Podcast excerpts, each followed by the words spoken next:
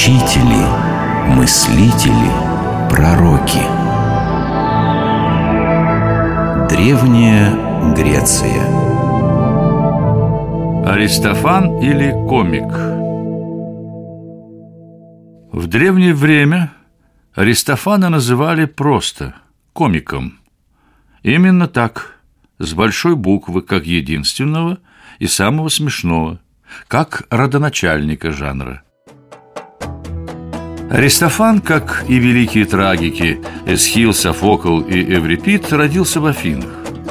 Но если трагедия произошла от культа Диониса, то комедия брала начало в буйном культе плодородия, когда людям на короткое время позволяли расслабиться, выпустить пар. Можно было напиваться, безобразничать, ругаться и даже богохульничать. Само слово «комос» означало подвыпивших гуляк. Ну а где гуляют комос, там сплошная комедия. Со временем степень этого буйства уменьшилась. Актеры изображали пьяненьких, а зрители могли смотреть на них, смеяться над их проделками, подпевать им, пританцовывать. Таковы были первые комедии. Ритуальность сохранилась. Зрители одевались в праздничную одежду, как на праздник. Брали с собой еду и питье, чтобы на весь день хватило. И, купив медные жетоны с указанием места, отправлялись с утра пораньше в театр. Если пьеса не нравилась, публика свистела, щелкала языком, стучала ногами. Бывали случаи, когда актеров прогоняли со сцены камнями или требовали прекратить играть эту пьесу и вместо нее начать новую. Свою первую комедию Аристофан поставил, когда ему исполнилось всего 16 лет. Потом ежегодно в течение 40 последующих лет он писал и ставил по комедии. Это очень много. И сейчас мы могли бы до бесконечности наслаждаться его творениями, если бы беспощадное время не поглотило их большую часть. До нашего времени сохранились только десять комедий Аристофана. Пожалуй, лучшая его сатирическая комедия – это «Всадники». Аристофан поставил ее в 427 году до нашей эры, и в ней был осмеян афинский правитель-демагог Клеон – сменивший в этой должности Перикла. Поскольку мы не сможем рассказать о всех комедиях Аристофана, то остановимся подробнее именно на ней, на всадниках.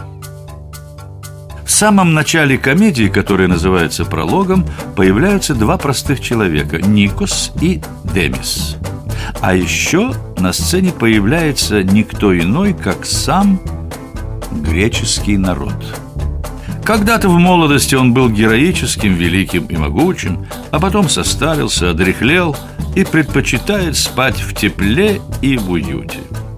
А пока народ спит, бодрствует слуга народа. Когда-то он торговал кожами, а теперь ему не до того. У слуги народа столько дел и забот, работать ему просто некогда. Итак, начинаем появляются Никос и Демис. Ну как живешь, дружище Демис? Да что тебе сказать, Никос? Как и раньше. Скверно. Да нет, сейчас, пожалуй, даже похуже, чем раньше. И все из-за этого слуги народа. Врет он и ворует, ворует и врет Ну да, обворует народ, то бишь нашего старика Да и наврет ему стрекороба, что, мол, изо всех сил борется за его интересы Себя не жалеет, все для народа А нельзя ли от него избавиться? Слышал я, что этот слуга народа вчера к ворожье ходил. Вышел от нее, бумажку с пророчеством в руке мнет, а сам мрачнее тучи. Что она ему там написала, вот бы узнать. Что же проще?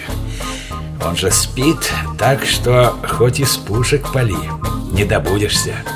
Пойду я и эту бумагу у него вытащу. А ты тут пока посиди, меня подожди. Говоря просто по-русски – выкрал Демис у заснувшего слуги народа предсказание Оракула, прочитал, да и узнал из него, что прогнать слугу народа сможет только торговец. Ух, ну и имечко. Ну, слушаем дальше. Эх, Демис, чем же нам может помочь это пророчество? Кто такой этот неведомый торговец? Где нам искать его? Эх, Никас, не тужи. Знаешь, как у нас в Греции говорят? Как только у нас не говорят. Иногда скажут такое, что вовек не отмоешься. Да я не про то. У нас говорят, что на ловца и зверь бежит. А, это какой же такой зверь на нас бежит? Может спрятаться? От этого прятаться не надо. Это ж торговец, который нам и нужен. А что? Он страшный такой, как зверь? А вот мы это сейчас и выясним. Эй, любезный! Ведь ты колбасник? Идишь скорее к нам! Ну да, я продаю на рынке колбасы, а что? Тебя нам послали сами боги, чтобы спасти и нас, и с нами весь народ наш. А вы меня ни с кем не спутали? Я ж простой торговец. Кого же я могу спасти? Ну, разве что от голода. Объясню просто. Не хочешь ли ты стать нашим правителем? Все равно ни, ничего не понимаю. Торговец и вдруг правитель. Мне это и снится? Да нет, все реально. Никаких сновидений. Афинами ты станешь править, законы издавать, указы составлять. Неужели тебе это не нравится? Ну, как такое может не нравиться? Но я же никогда ничем таким не занимался. Ничего не знаю и не умею. Боюсь, что не справлюсь. Да в этом деле и знать ничего особо не нужно. Была бы только глотка у тебя луженой.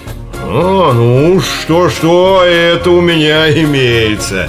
Все, кто на рынке свой товар нахваливают, кричать умеют. Вот тут-то тебе это умение и пригодится А что нахваливать надо? До самого себя Кричи, что ты больше жизни любишь народ Он и сделает тебя своим опекуном А слугу народа вон прогонит О, вот и твой противник сюда бежит Кто это?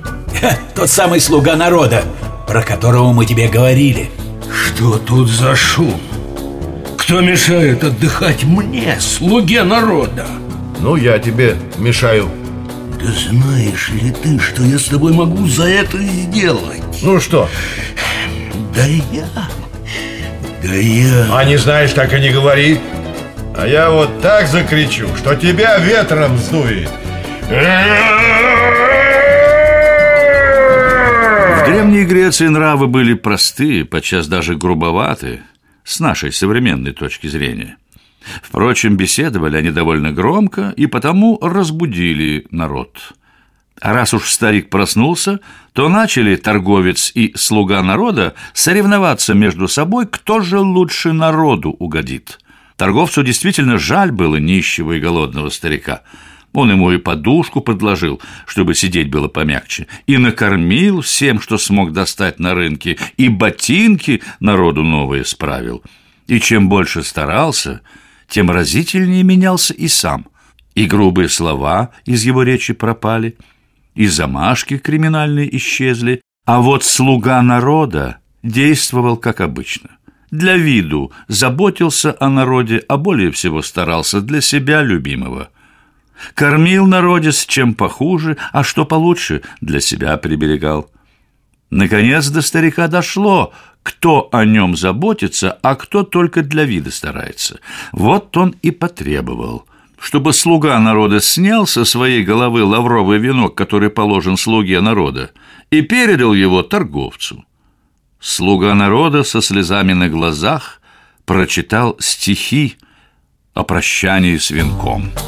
Прощай, венок, в печали расстаюсь с тобой. Другой тебя возьмет, тобой украсится. Не больше вор, а разве что счастливее. И тут вмешался глава администрации, или, как это называлось у древних греков, предводитель хора. Ура! Ура! Я, торговец, победил! Теперь народу я слуга! Ура! Ура! Привет тебе, о победитель! Помни же, что в люди вывел я тебя. А ты кто? Я предводитель хора. Слуги народа меняются, а я всегда остаюсь на своем месте. Но я всего добился сам. Никто мне не помогал. Как взлетел, так можешь и кувыркнуться вниз. Помни об этом. Торговец ничего не забывает.